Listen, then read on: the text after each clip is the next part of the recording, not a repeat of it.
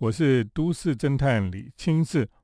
那么今天来跟听众朋友谈一谈哈，那么淡水小镇哈，呃，因为呢，最近我们都会带学生去淡水走一走，那么目的就是要去多了解哈淡水的历史，还有淡水的一些建筑哈。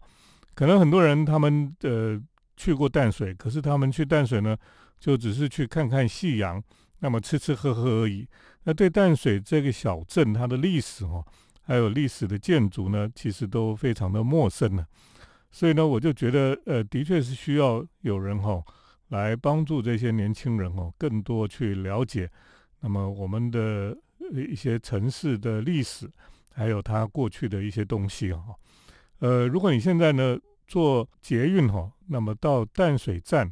一下车呢，在那个车站的站体哈，呃，车站里面的墙面上呢，你就可以看到一整排的哈，其实就是在纪念马街博士哈他的生平啊，等于说那个整排哈就把马街博士他的生平一个展览一样把它展现出来。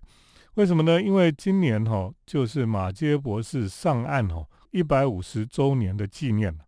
那我们知道哈，马杰博士在一八七二年哈来到台湾哈，而且他是一八七二年三月九号的时候从淡水哈那个河边那里来登陆了，所以我们现在如果去淡水那个渡船头再走过去哈，呃那个河边就可以看到呃马杰博士的雕像，刚好你可以看到有一条小船，那马杰博士呢在这个小船的旁边，他跪在地上祷告了哈。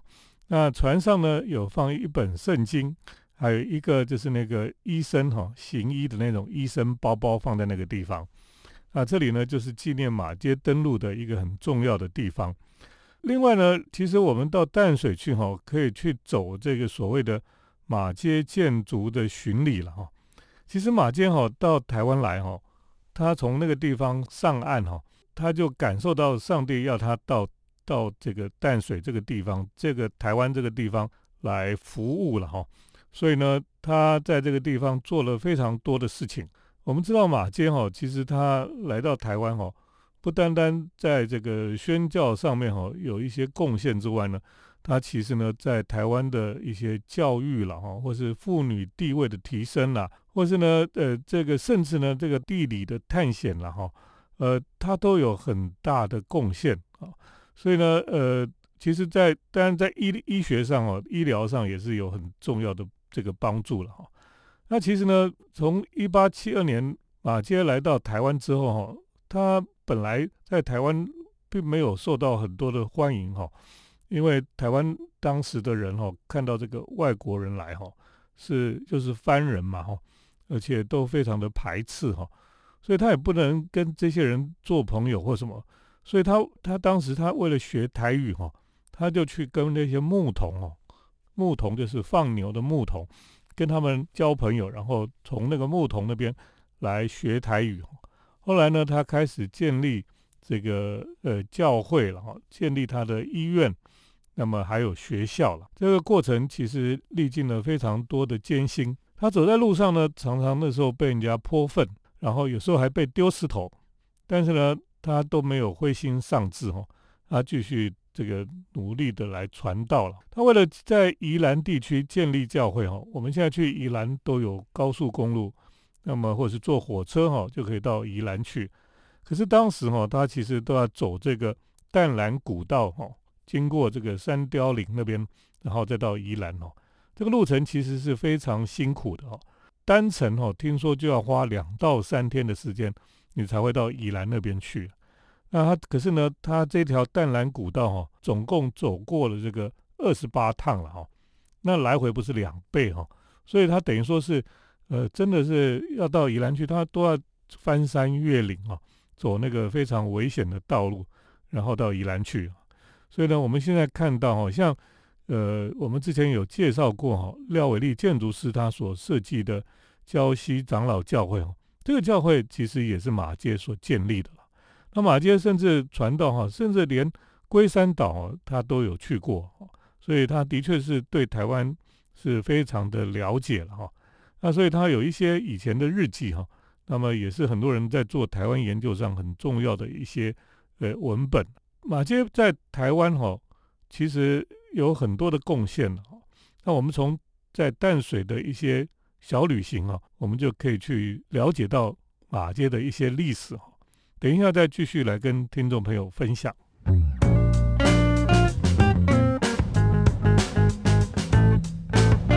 欢迎来到我们建筑新乐园节目，我是都市侦探李清志。那我们今天跟大家来谈一谈马街博士在淡水哈。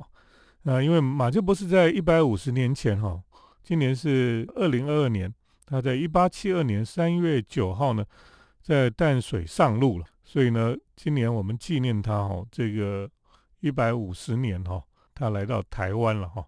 他基本上呢，在台湾开始他医疗的。传道的工作哈，那其实他的贡献呢，不只是在医疗跟传道而已哈，在新式的教育，在妇女的地位哈，还有地方研究探险哈，甚至建筑发展上哈，都有很重大的贡献。那如果我们走一趟这个淡水的马街建筑巡礼哈，我们大概就可以了解到马街博士的生平跟他的贡献哈。这样的行程哈，我们可以从淡水河边哈。就是马街他所登陆的地方哈，现在有一个马街的铜像，在那个地方开始，然后呢，我们就可以走到在中正路上面哈，马街街的街口那个地方呢，不是有个三角公园吗？那个三角公园上也有一个马街博士的雕像在那个地方了。然后呢，我们就走那个马街街进去哈，你就可以看到街医馆啊，就是马街以前行医的地方。还有旁边那个淡水长老教会那个红砖的漂亮的建筑哈，另外呢，我们顺着真理街哈爬到山坡上哈，你就会看到淡水女学校了哈，还有牛津学堂，另外呢，还有淡江中学里面的八角塔等等哈，附近呢还有马街故居了哈，一个白色的建筑，那么还有牧师楼等等的这些历史建筑了。那事实上哈，这些建筑呢，大部分都是当年的宣教士哈，包括呃后来接续马街工作的吴威廉哈，还有另外一个宣教士叫罗前义，那么还有接续连哈，是他是马街的儿子了哈，这些人设计的哈。那像吴威廉哈，就设计了这个当时的一些建筑了哈。罗前义设计的是八角塔哈，因为他是教数学的。那接续连哈，接续连他设计了淡水长老教会了。那吴威廉他设计的是淡水女学校哈，还有这个牛津学堂。所以呢，我们就觉得说这些宣教士们真是多才多艺了哈。他们除了传教之外哈，他们多半也都具备有学术或是专业上的技能哦。所以他就把西方教会的建筑特色哈，呃带到台湾来。同时呢，他们又雇佣台湾的工匠。还有用当地的材料哈，那么创造出一种融合西方宗教建筑跟本土风味的一种特色的建筑了。那我们可以把它称作就是所谓的马街建筑了哈。马街建筑，那马街建筑现在也是淡水非常重要的历史建筑的一部分。所以呢，呃，我们现在看到哈，其实这几栋建筑呢，呃，代表着马街的历史哈。那么也是都被好好的保留下来了。好比说呢，这个呃淡水女学校哈，因为当年哈台湾的妇女的地位非常的低下，没有受教育的机会哈，所以为了提升这些妇女的地位呢，马杰博士就设立了淡水女学堂，让妇女可以接受教育了哈。啊，我觉得这是非常重要的哈。那么也让台湾的妇女哈，她可以开始有她们发展的机会。那马街所设立的学校呢，也非常重视音乐教育哈，所以就培养出了很多的音乐人才了哈。像这个前辈音乐家哈陈信贞女士哈，以及后来淡江中学哈的校长哈，也是音乐家哈，这个陈世志先生哈。那他们都是因为这样的系统啊，呃教导出来的呃音乐人才。那么淡江中学就是因为这样哈，所以他这个。这个淡江中学的系统也培养出很多音乐人才了哈。这个呃传统哦，就让淡江中学的一些学生哈，那他们就呃在这个音乐上面哈就有不同的发展。比如说，我们都知道，像这个洪荣宏哈，他也是淡江中学毕业的。那更厉害的就是这个周杰伦哈，周杰伦就是淡江中学毕业的。那他们在当年哈，在这个学校里面哈，接受这些西方的音乐教育了哈，或者是说这个整个建筑哈，都是让他们成长过程里面哈，去感受到这些美好的建筑啦、美学啦、音乐等等的。所以才会有这现在的一些成就了哈。我们跟大家来分享马街哈在淡水的小旅行，等一下再继续跟大家来分享。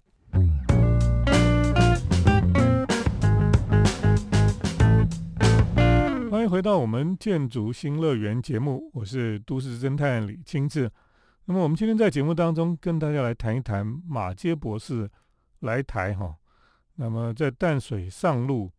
一百五十周年的纪念了哈，就说马杰从一八七二年来到台湾哈，今年刚好是一百五十周年那马杰博士的确对台湾哈，在医疗上面，在呃教育上面，在这个甚至哈建筑啦哦，那么呃还有像这个地理的探险等等哈，其实都有很多的贡献啊。那么甚至大家也知道说马杰其实。也引进了很多西方的蔬菜哦，像我们现在很熟悉的一些蔬菜哈，其实都是马街带来的。马街它不止在宣教、医学教育上被公认哦，那对台湾地理生物的研究也是重要的文化资产哈。那马街其实哈，当时看到台湾很多农民他们种的东西哈，都有一点缺乏了哈。所以，为了改善农民的经济呢，他从国外就引进了蔬菜的种子哈，来发送给台湾的农民哈。那么，增加农产品的这种种类哈跟产量了哈。那据说哈，其实马街引进的蔬菜哦有九种了哈。一种就是甘蓝菜哈，一种是花椰菜，还有敏豆哈，就是我们台语讲冰刀了哈。还有萝卜、红萝卜哈，还有番茄、西洋芹哈，还有大头菜。我另外还有甜菜等等的哦，所以呢就非常有意思，就是因为在淡水哈有一家很棒的餐厅哈，叫之间的哈，之间这间餐厅呢，呃，我去吃过以后，我后来才发现哈，它的菜肴哈，它的料理都是素食了哈，可是我竟然吃不太出来哈。那它里面有一些菜哦，就是都是用本地的东西来做了哈，然后呢，它的蔬菜呢。全部都是用马街它引进台湾的这些蔬菜，呃，来来做的哈，所以非常特别。那么另外呢，在真理街上面的街医馆哈，呃，街医馆现在是有有咖啡店了，我可以在那边喝咖啡。而且呢，街医馆它常常会做很多的甜点哈。那因为呃以前在台湾没有什么甜点啊这些东西哈，可是呢，呃，在因为这些宣教士的家里哈。他们就会教这些佣人哈，这些台湾的佣人呢，诶，他们怎么做这些甜点哈？所以呢，诶，这些人就开始也学会了做甜点这样子。那在街医馆非常有趣是哈，街医馆呃，居然哈他们会会推出这个呃我们很少看到的一种蛋糕哈，叫番茄蛋糕了哈。那为什么是番茄蛋糕？因为番茄的种子哈是马杰博士一百多年前呃带到台湾来栽种的了哈。那诶，所以呢，这个街医馆的店长哈，就做世界上第一个手做的这个番茄蛋糕了哈。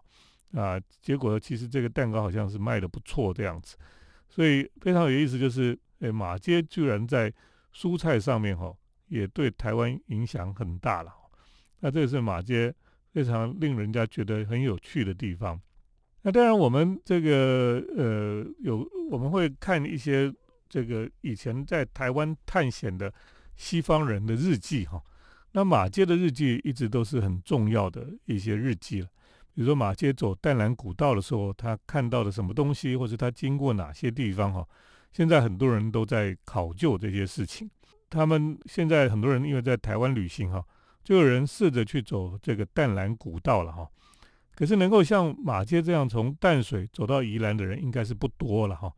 呃，因为的确是不容易哈，可是去走淡蓝古道其中几段哈，那有些人就会从中间几段去走，那呃走的时候呢，带路的人就会说哈，如果我们是在一百多年前哈，那我们走这个淡蓝古道哈，就会去遇到马街博士了哈，因为马街博士就常常哈走这条路呢，然后到宜兰去了哈。那我们如果在一百多年前走这个路呢，就可以看到马街哈跟他的一些呃童工们哈就一起在走这条路了，非常有意思哈。那我很惭愧，因为我到现在还没有走过淡南古道，应该找时间哦去体会一下了。我们等一下继续跟大家来谈一谈哦，马街来台湾一百五十周年的纪念。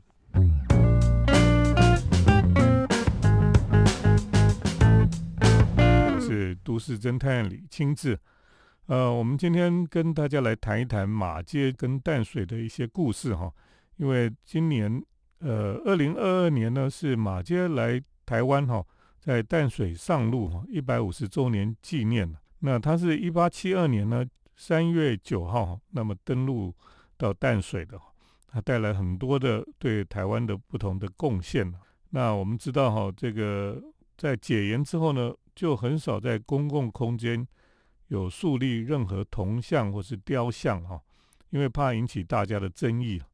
可是淡水小镇哦，却为这个马街博士哦。树立了两座雕像啊，一座是在他上路的这个淡水的河边，那么另外一座呢，就是在马街街的路口那个地方了哈。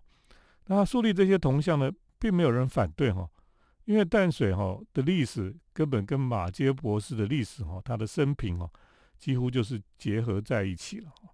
那马街博士呢，他爱台湾哈，认同台湾，那为台湾贡献很多。那最后也葬在台湾了。那因为马街他就是非常认同台湾，他也娶了台湾的太太。那他的太太是五谷人哈，就是淡水的对面这个五谷这个地方的人。那么他葬在哪里呢？就葬在现在哈淡江中学的校园后面有一个外国人的墓园，马街就葬在那个地方了哈。所以他是真正爱台湾的人哦。那马杰博士的名言哈，就是宁愿烧尽哈。不愿锈坏了，我想这一句话哈，也给我们很好的激励跟提醒。那如果我们想要多了解哈，除了我们可以带年轻人哈到淡水去做这个马街建筑的小旅行之外哈，其实我们也可以让这个年轻人看一看哈，周杰伦他拍的这个不能说的秘密了哈。呃，其实我很推荐年轻朋友们去看这个周杰伦。他自导自演的这个不能说的秘密哈，因为他电影里面哈就有很多淡江中学周边的这些马街建筑哈，在电影中呢，周杰伦把他母校的历史建筑哈都拍得非常的唯美哈。那这个电影加上很强烈的音乐性哈，所以整部电影哈这个纯爱电影哈，几乎就是淡江中学的宣传影片哈。那很多人。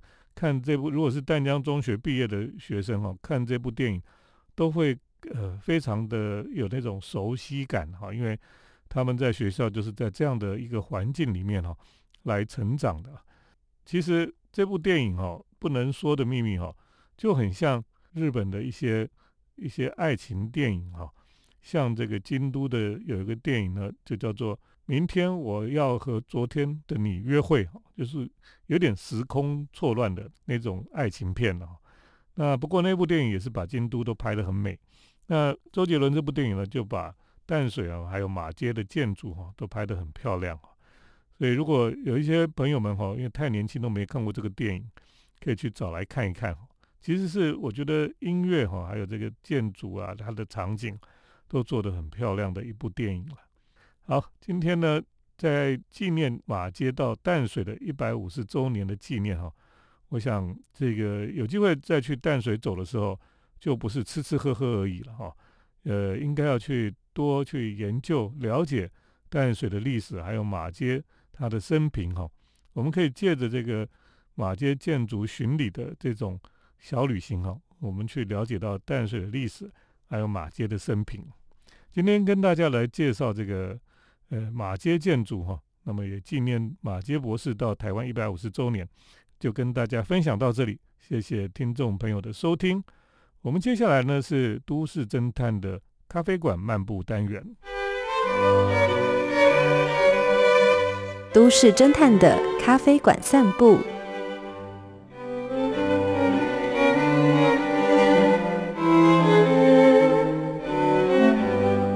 来到我们都市侦探的咖啡馆散步单元。那么今天呢，要跟大家来谈一谈。那么咖啡馆对一些人来讲，哈，它不单单只是喝个咖啡，它也不是去跟人家聊天的地方，哈。很多人呢去咖啡店呢。把它当做图书馆一样来使用了哈。那当然，我们知道最喜欢在咖啡馆里面念书的当然是学生了哈。那我常常去咖啡馆里面做功课哈，我就发现，哎，有时候呢，真的是也有很多人跟我一样哈，在咖啡馆里面念书啦，在那边打报告了哈，或者在那边这个写文章等等哈。你就发现咖啡馆的确是。有一些咖啡馆很适合当这个图书馆。那我最近就发现了，呃，因为我住在天母哈，那天母地区有几个咖啡馆，到了晚上呢，几乎就变成像是图书馆一样。那么每一个人去那边哈，都非常的安静啊，都在那边做功课，在那边读书哈。呃，特别是像我在呃天母的这个 Dreamer 哈的咖啡馆，呃，这个 Dreamer Cafe 哈。它基本上是在天母东路跟这个中城路底哈那个交口的地方，也就是在星光三月的对面，但是一个三角窗的地方，呃，是一个蛮好的点哈。那 Dreamer 咖啡在这里开店之后呢，就很多的像外国人哈也很喜欢到这个地方来。那我们知道，像天母这个地方啊，到晚上商业行为就比较少了。那大家就知道天母是一个住宅区哈。所以呢，到晚上，呃，游客也没有没有人跑到这边来玩，所以呢，那个咖啡店里哈还是有人，可是大家都是去那边念书的。那在 Dreamer 的咖啡店里面的念书的人呢，呃，有美国学校的学生了哈，也有一般学校的学生，也有大学生，那么也有像我这种在那边写文章的人也有。好，所以呢，呃，你晚上去那边喝咖啡的时候。你就觉得说，哎，我是不是去了一个图书馆？为什么那么安静哈？没有人在讲话聊天呢，大家都在念书了哈。那我看到有念原文书的了哈，那有念这个理工科的啦，那也有人在用电脑哈，在在打他的报告等等的。反正每个人都好认真哦，所以晚上到这种地方去念书、去写文章哦，就会特别的振奋，因为觉得大家都在努力哈。你好像也必须要努力一样。那除了这个天母地区，除了 Dreamer 之外，哈，另外有一些在天域街的星巴克，哈，这些都是连锁商店的哈，连锁的咖啡店。可是呢，他们都晚上都吸引了很多人去这边念书，哈。